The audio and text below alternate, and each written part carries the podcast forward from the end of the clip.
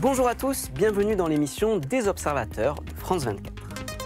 L'armée américaine et leurs alliés ont quitté l'Afghanistan depuis la fin du mois d'août. Ils ont évacué des dizaines de milliers d'Afghans, mais ils ont laissé derrière eux une nation entière aux mains des talibans.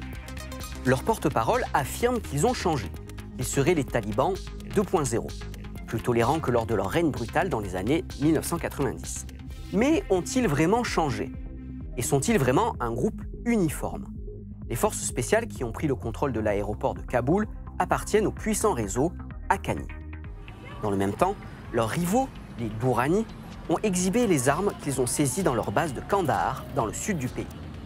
Les Haqqani sont basés dans l'Est, près du Pakistan, alors que les Dourani, fondateurs des talibans, sont basés dans le sud et le sud-ouest.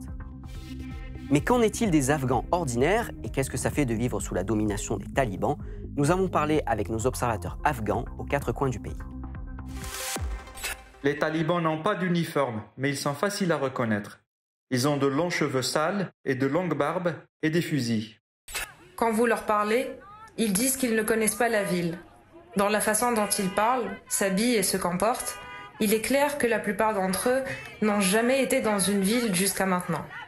Les talibans agissent comme s'ils vivaient encore dans les montagnes.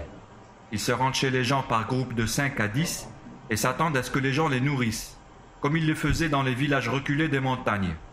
C'est la tradition dans les villages, mais ce n'est pas ainsi que les gens se comportent dans les villes d'Afghanistan.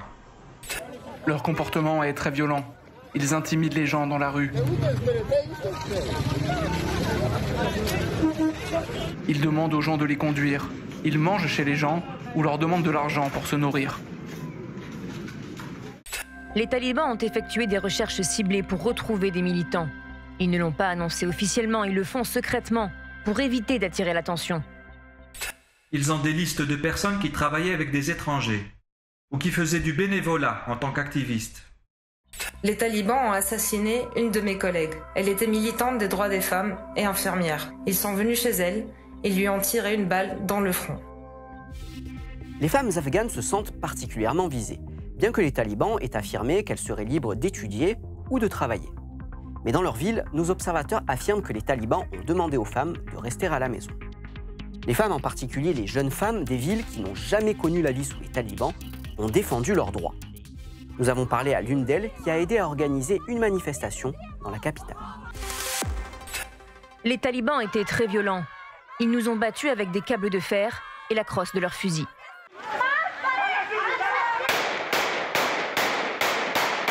Ils ont tiré en l'air pour stopper la manifestation. Nous les femmes, nous ne sommes pas naïves. Nous savons ce que les talibans peuvent nous faire. Mais quand nous sommes ensemble, nous nous sentons plus fortes. Nous n'avions pas peur quand ils nous battaient. Nous allons continuer nos protestations jusqu'à ce que nous soyons libres.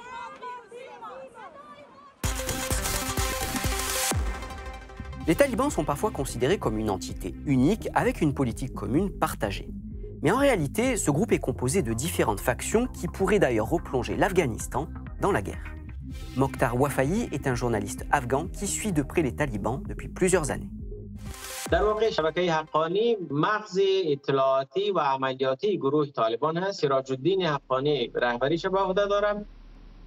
خلیل الرحمن حقانی هم در میدان عملیات گروه را رهبری می‌کنه و انس حقانی هم سطح کمیته سیاسی طالبان فعالیت می‌کنه شبکه حقانی بیشتر ولایت شرق افغانستان به شمول کابل را در اختیار دارد. بیشتر گروه حقانی اجرای عملیات های تروریستی را در بخش پایتخت افغانستان و شهرهای همجوار کابل به عهده داشت و به همین دلیل فعلا هم مسئولیت تامین امنیت کابل به شبکه حقانی واگذار شده.